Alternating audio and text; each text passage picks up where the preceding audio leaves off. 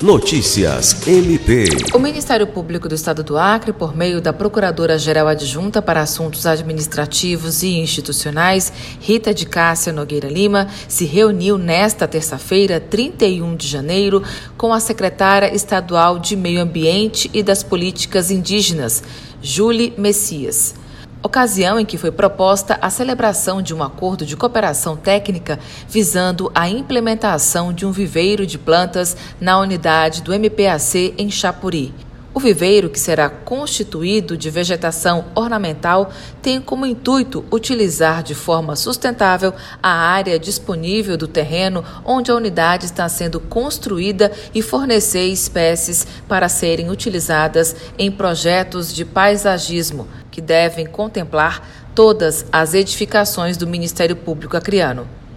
Alice Regina, para a Agência de Notícias do Ministério Público do Estado do Acre.